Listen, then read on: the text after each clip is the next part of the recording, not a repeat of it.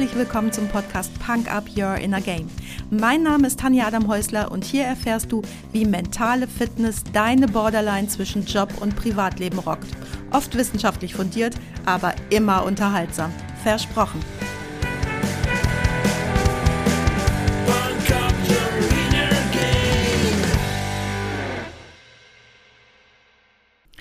Schön, dass du da bist. Und noch schöner, wenn du heute bleibst, denn ich habe dir heute ein Herzensthema von mir mitgebracht, womit ich mich aber bei vielen und vielleicht auch bei dir nicht gerade beliebt mache.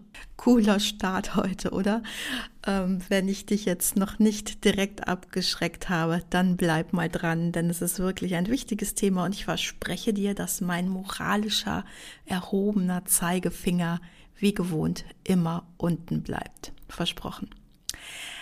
Ich bin letzten Mittwoch Boot gefahren, eine schöne Sonnenuntergangskatamarantour und zum Sonnenuntergang wurde eine kleine Pause eingelegt und vom Veranstalter eine Runde Sekt ausgeteilt.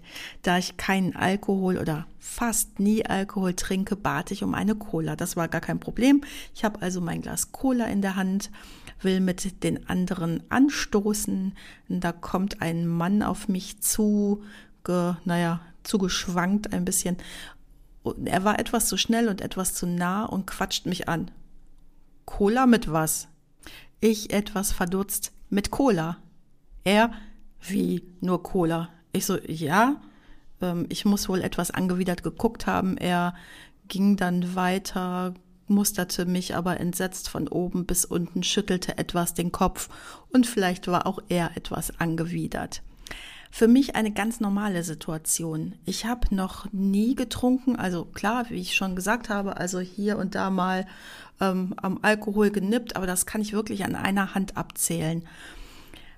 Und ich bekomme dafür dauernd dumme Sprüche, mein ganzes Leben lang schon. Ach komm, einen kannst du doch, jetzt stoß halt mit an, wir haben hier schließlich was zu feiern und so weiter. Und ich bin dann immer die Blöde, die Spielverderberin, weil sie eben nicht mittrinkt. Das ist ganz schön ungerecht und ganz schön pervers, oder? Von mir aus kann jeder trinken, wann er will und was er will. Ich habe es nur einfach so satt, dass erstens ich immer die Spielverderberin sein soll und mal ganz ehrlich, wie lange hast du mit Alkohol Spaß? Das kann aber ganz schnell vorbei sein und ich kann viel länger lustig sein, kotz mir dabei später nicht auf die eigenen Schuhe oder ins Taxi und hab sogar noch was vom nächsten Tag. Und zweitens habe ich satt, dass unsere gesamte Gesellschaft ein so gefährliches Zell- und Nervengift komplett verharmlost. Trinken ist in unserer Gesellschaft nicht nur akzeptiert, sondern gehört zum guten Ton. Und dabei schrumpft das Gehirn immer weiter. Na, herzlichen Glückwunsch. Und ja, ich weiß auch, dass es viele, viele böse Dinge im Leben gibt, die auch nicht gesund oder sogar gefährlich sind. Aber nur weil das eine ein extremer Scheiß ist, ist ja nicht automatisch das andere weniger ein extremer Scheiß. Das lasse ich überhaupt nicht gelten. Ich habe das Thema für heute auch nicht ausgewählt, um dich mit der Nase in dein Rotweinglas zu stupsen, sondern weil es eine gesamtgesellschaftliche Relevanz hat und dafür sorgt, dass sich eine gesamte Gesellschaft betäubt und auch schadet, gesundheitlich und betriebswirtschaftlich. Und ich mag Klarheit viel lieber, denn nur wenn ich klar bin, wähle ich kluge Entscheidungen. Und das ist wichtig für jeden Einzelnen, na Logo. Aber überleg doch mal mit mir gemeinsam, welche geile Auswirkungen das gesamtgesellschaftlich haben könnte, wenn wir alle klar im Kopf wären. Jetzt höre ich schon die ganzen Argumente der Trinker. Und verzeih mir, dass ich manches vielleicht heute hart ausdrücke, aber das Thema ist hart. Lass mich mal ein paar Argumente aufzählen, die mir immer wieder begegnen. Argument Nummer eins. Aber es schmeckt mir halt so gut. Ich habe, und ich wette, so geht es dir auch, viele Menschen in meinem Freundes- und Bekanntenkreis, die wirklich zu viel trinken. Im Gespräch kommt dann schnell schon mal, morgen werde ich ganz schön verkatert sein. Ich frage dann immer, warum trinkst du es dann? Und bekomme als häufigste Antwort, es schmeckt mir halt so gut. Echt jetzt? Äh, sorry, ich fühle mich dabei verarscht, denn bei allen Getränken auf der Welt ist nichts anderes dabei, was dir genauso gut schmeckt. Schöner Tipp, wenn du nicht nur mich, sondern auch dich selbst verarschen willst, dann glaub das Argument. Und ich glaube, da kann ich einen Haken dran machen, oder? Argument Nummer zwei. Alkohol entspannt mich, ich brauche das, um runterzukommen. Mal hin und wieder ein Gläschen zum Feierabend, von mir aus auch, weil es schmeckt, kein Problem. Aber die Kopplung von Entspannung und Alkohol ist brandgefährlich, weil du deinen Kopf darauf programmierst, dass du dein Glas Wein oder deine Flasche Bier brauchst, um zu entspannen. Und das führt ganz unweigerlich zu einem problematischen Alkoholverhalten. Und wenn du das Gläschen alltäglich brauchst, was ist denn dann, wenn du noch eine Schippe extra Stress obendrauf bekommst? Ja klar, Alkohol hilft dir erstmal abzuschalten und Stress nicht zu spüren. Da wir gerade beim Thema Spüren sind, Alkohol flacht generell deine Gefühle ab, wirkt zum Beispiel angsthemmend. Zwar nur kurzfristig, aber immerhin. Einen Punkt finde ich dabei aber noch viel interessanter. Wenn du deine negativen Gefühle, ich sag mal, abflachst oder glatt ziehst, was denkst du passiert auf Sicht mit deinen positiven Gefühlen? Ja klar, die flachen ja auch ab. Und das ist uncool, oder? Und pst, sexuelles Verlangen ist kein echtes Gefühl. Außerdem wissen wir, glaube ich, alle, was zu viel Alkohol mit deiner Libido macht. Schaff dir doch einfach Entspannungstools drauf, die deinem Körper gut tun und davon gibt's eine ganze Menge. Unter anderem auch hier bei mir im Podcast. Argument Nummer drei. Ich brauche das zum Einschlafen. Noch eine Nummer krasser als die Entspannung. Du schläfst besser mit Alkohol ein. Und ja, das stimmt. Mit Alkohol im Blut schläfst du schneller oder besser ein, denn Alkohol entzieht deinem Körper Wasser und das macht dich müde. An der Stelle könnte ich jede weitere Argumentation schon sein lassen, denn dass Dehydrierung nicht gut ist, brauche ich dir jetzt nicht zu erzählen. Auch interessant ist aber, dass Alkohol deine REM-Phase blockiert, die circa so 90 Minuten nach dem Einschlafen eintritt. Die REM-Phase benötigst du, um zu träumen und die Informationen des Tages zu verarbeiten. Es gibt noch einige weitere Punkte wie starkes Schwitzen im Schlaf durch erweiterte Gefäße oder eine gestörte Hormonausschüttung durch den Abbau von Alkohol in der Leber, die deinen gesamten Wachschlafrhythmus stören kann. Generell ist es aber eben so, dass du mit Alkohol sehr wohl schneller einschläfst oder sogar insgesamt länger schlafen kannst. Ausgeruht fühlst du dich danach allerdings in den seltensten Fällen und konzentrieren kannst du dich auch nicht richtig am nächsten Tag. Argument Nummer vier. Aber das macht doch jeder. Darauf kann meine Reaktion nur sein, ja und? Und es macht nicht nur jeder, es wird sogar ganz bewusst gesellschaftlich verharmlost und sogar angepriesen. In Bayern als ganz normales Nahrungsmittel anerkannt gibt es mehrere Brauerei- oder Brauhausläufe. Marathonläufe mit verschiedenen Bierstationen zum Durstlöschen unterwegs. Hm. Ja, das macht Spaß und alle feiern mit. Und die Politik hat auch kein Interesse. Da fällt mir wirklich nichts mehr zu ein. Könnte es eventuell wirtschaftliche Interessen geben? Im Jahr 2013 hat der Kooperationsverbund Gesundheitszentrale.de die Ziele Alkoholkonsumreduzierung und Patientensicherheit als neue nationale Gesundheitsziele ausgewählt. Nach drei Jahren ist Professor Dr. Rainer Hanewinkel, der von Anfang an dabei war, aus dem Arbeitskreis ausgestiegen, weil er frustriert war, denn nach drei Jahren Arbeit hatte man noch kein einziges Ergebnis. Sowas ist auch nur in der Politik möglich. Oder kannst du dir das für dein gesundes Unternehmen leisten? Unfassbar. Aber warum ist die Lobby so stark und die Politik nicht daran interessiert, aufzuklären oder bereit, Schutzmaßnahmen zu ergreifen? Mach dir einfach am besten dein eigenes Bild. Nur eine kleine Zahl. Die Alkoholindustrie spült jährlich circa 3,5 Milliarden Euro in das Steuersäckel. Und da ist das Gastgewerbe noch nicht einmal dabei. Okay, jetzt könnte man natürlich dagegen halten, dass circa 35 Milliarden Krankheitskosten verursacht durch Alkohol entstehen, aber das bezahlst ja du mit deinen Sozial- und Versicherungsbeiträgen, also alles halb so wild. Argument Nummer 5. Mit einem Glas Rotwein am Tag lebt man länger. Okay, ich gehe jetzt mal davon aus, dass du mindestens normal intelligent bist. Natürlich hört jeder am liebsten auf das, was ihm gefällt und passt, aber ich lese dir mal vor, welchen Quatsch man so findet, wenn man im Internet nach Rotwein und gesund googelt. Laut Studien ist ein Glas Rotwein gesund. Sogar drei bis fünf Gläser am Tag reduzieren die Sterblichkeit um erstaunliche 50 Prozent im Vergleich zu Menschen, die überhaupt keinen Wein trinken. Eine Flasche Wein am Tag zieht hingegen negative Auswirkungen auf die Gesundheit nach sich. Äh, mal ganz im Ernst, wie viele Gläser sind denn in so einer Flasche drin? Aber egal. So, weiter. Das liegt vor allem an zwei Stoffen, Polyphenol und Resveratrol. Erstens Polyphenol, die Begriffe brauchst du dir gar nicht merken, aber der Inhalt ist ganz spannend. Optimal hilft moderater Alkoholkonsum, das HDL, also das gute Cholesterin, zu steigern. Insbesondere sind die gesundheitlichen Vorteile des Weins auf eine Klasse von Polyphenolen bezogen, die als Flavonoide bezeichnet werden.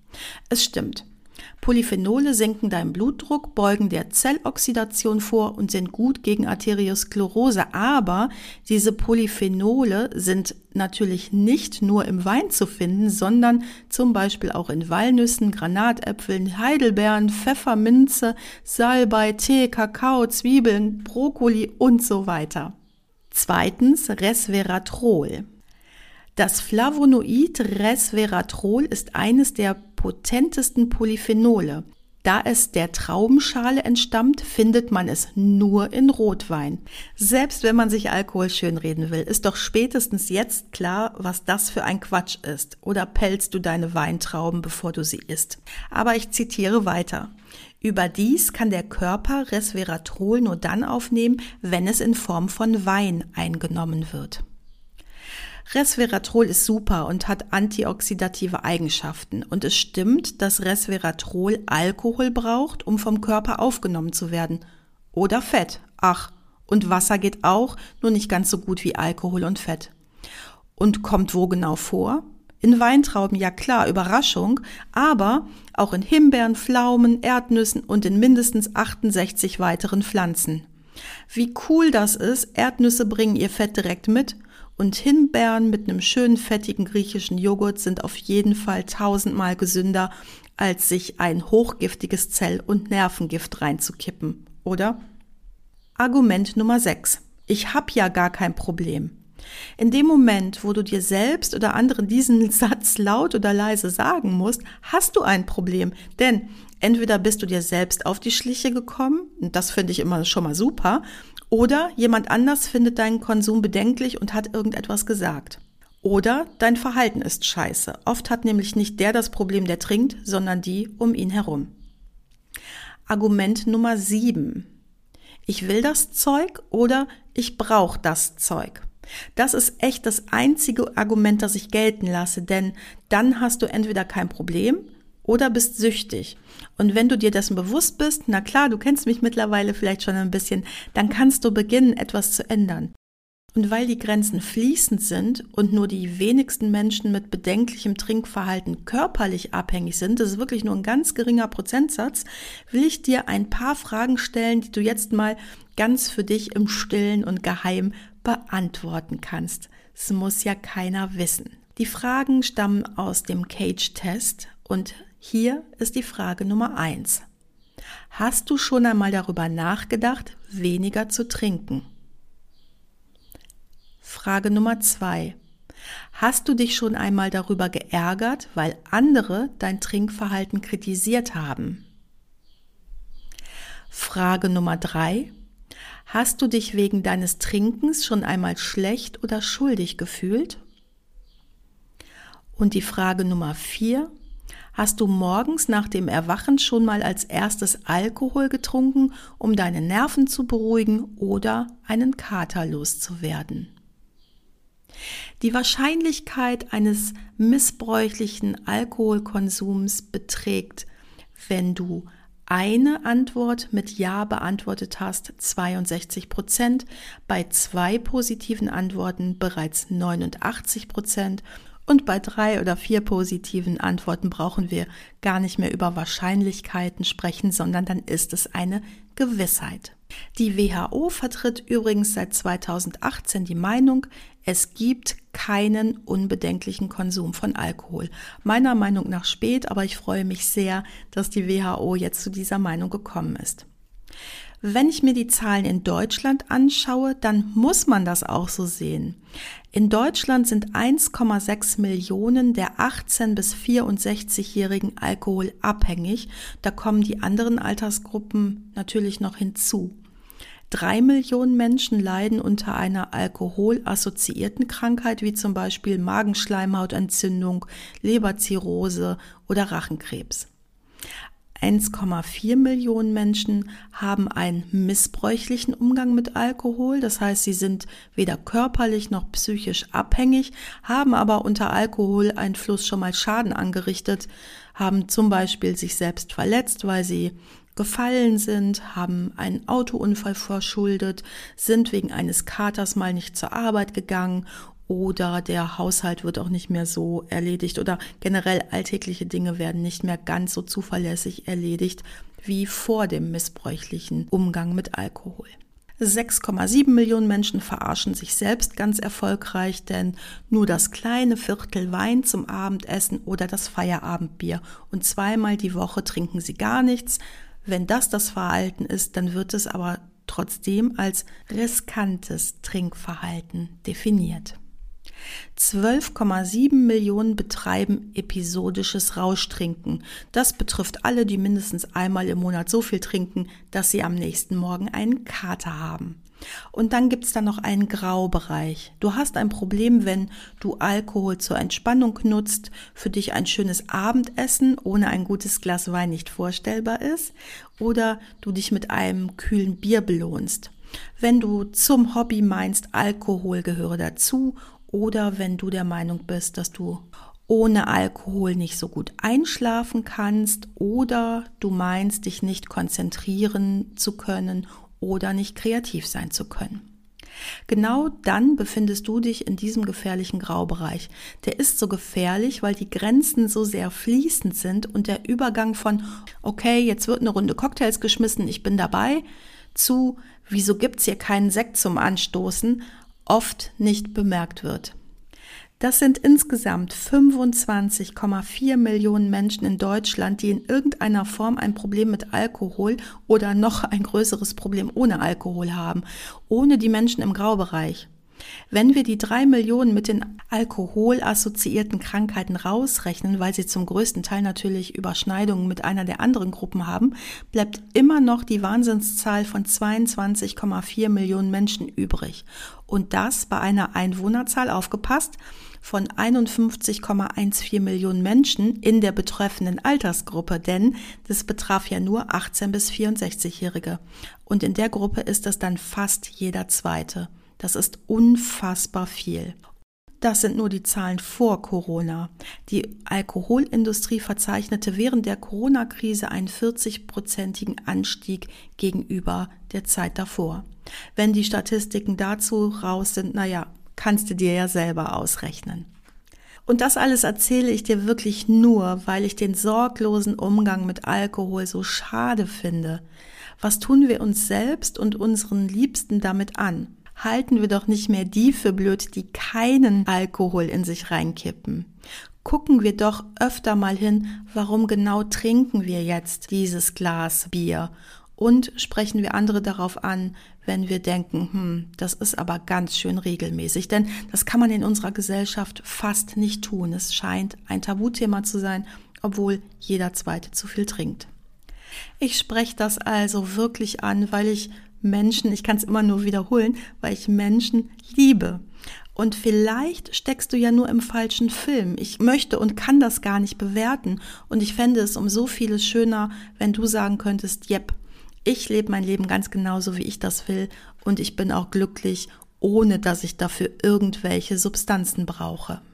Bei meiner Recherche für diesen Podcast habe ich in einem anderen Podcast den schönen Satz gehört, Du brauchst keine Diagnose, du kannst einfach aufhören.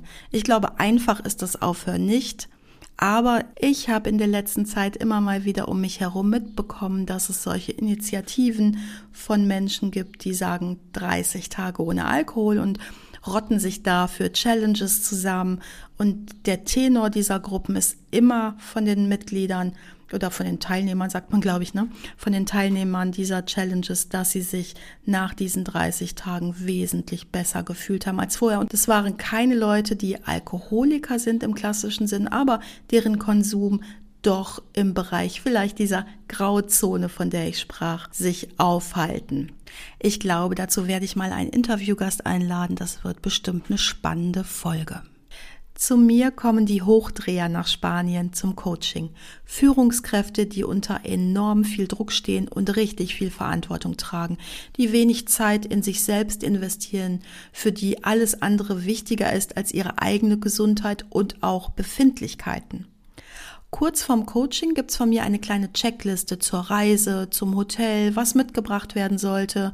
Und unter anderem werbe ich dann auch immer dafür, dass ein paar Tage vor und während des Coachings kein Alkohol konsumiert werden sollte, sofern keine Abhängigkeit besteht natürlich, denn einen Entzug kann ich hier weder leisten noch begleiten. Ja, also dass kein Alkohol konsumiert werden sollte, weil wir dann mit der gesamten Bandbreite von Gefühlen arbeiten können. Natürlich, und das schreibe ich auch dazu, ist es die Sache des Klienten. Ich kenne Kollegen, die bestimmen während des Coachings sogar, wann du aufs Klo gehen darfst. Ich verbiete hier gar nichts oder ich schreibe überhaupt gar nichts vor, denn es ist immer komplett die Verantwortung des Klienten, was er auch aus diesem Coaching herausholen möchte. Ich werbe aber sehr dafür, dass es sinnvoll sein kann, abends zum Essen Bitterlem statt Bier zu trinken. Und jetzt rate mal, wie viel Prozent meiner Klienten meinem Werben bisher nachgekommen sind. Was glaubst du? Na, es sind bisher genau 0 Prozent. Überrascht? Ich eigentlich nicht. Erstens, Alkohol, haben wir schon gehört, ist etwas ganz Normales in unserer Gesellschaft. Und zweitens hilft er ja, Schwierigkeiten aus dem Weg zu gehen. Und auch wenn meine Führungskräfte ja eigentlich etwas für sich tun wollen hier beim Coaching, kann es anfangs ganz schön Angst machen, sich auf ein wirklich intensives Coaching ganz einzulassen. Und das ist total okay. Es ist nicht nur okay, es ist auch kein Thema. Es sei denn, ich bekomme während des Coachings mit, dass der Konsum wirklich hoch ist. Es ist schon vorgekommen, dass ein Klient abends noch alleine in die Altstadt gegangen ist und ich am nächsten Morgen einen Anruf bekomme, ähm, wir können erst nachmittags starten, ich habe einen Kater. Natürlich benenne ich das, was ich sehe, dafür bin ich ja da, aber immer wertschätzend und als Thema und nicht als Problem oder als Defizit oder du hast da irgendwas falsch gemacht. Im Übrigen ist es für viele Coaching-Wiederholungstäter dann gar keine große Sache mehr, vor und während des Coachings auf Wasser und Co. umzusteigen. Und das finde ich ganz, ganz großes Kino. So, das war heute, glaube ich, mein längster Podcast bisher und ich danke dir sehr herzlich, wenn du es bis hierher geschafft hast, denn es ist wirklich ein Herzensthema von mir. Es gäbe noch viele Dinge zum Thema Alkohol zu sagen. Vielleicht gibt es da mal eine zweite Folge von mir dazu. Und zum Abschluss möchte ich dir einfach noch mitgeben, wenn du ein Thema mit Alkohol hast oder bis heute dachtest, du hättest keines und jetzt doch ans Nachdenken gekommen bist, du bist ein wertvoller Mensch mit all deinen Defiziten und wenn du zu mir ins Coaching kommst, wirst du erleben, dass all das zu dir und deiner Geschichte gehört. Alles, was du mitbringst, ist okay für mich. Ich habe schon alles gesehen und gehört und mich schockt nichts, wirklich absolut gar nichts. Und alles andere können Profis in den Griff bekommen. So, das war's jetzt aber wirklich von mir für heute und ich pack dir noch auf die Punk Up Playlist bei Spotify. Es könnte nicht besser passen heute von Alligator. Ich habe ein Problem mit Alkohol. Das war's auch schon für heute. Danke, dass du mich mitgenommen hast in deinen Kopf, dein Herz und dein Ohr. Du hast Lust bekommen auf ein Coaching mit mir hier an der wunderschönen Costa Blanca? Dann besuch mich doch auf meiner Website punkup.de. Die Website verlinke ich dir natürlich in den Show Notes, genau wie alle weiterführenden Infos zum Podcast. So, ich wünsche dir viel Sonne und denk immer daran, Punk Up Your Inner Game. Deine Tanja.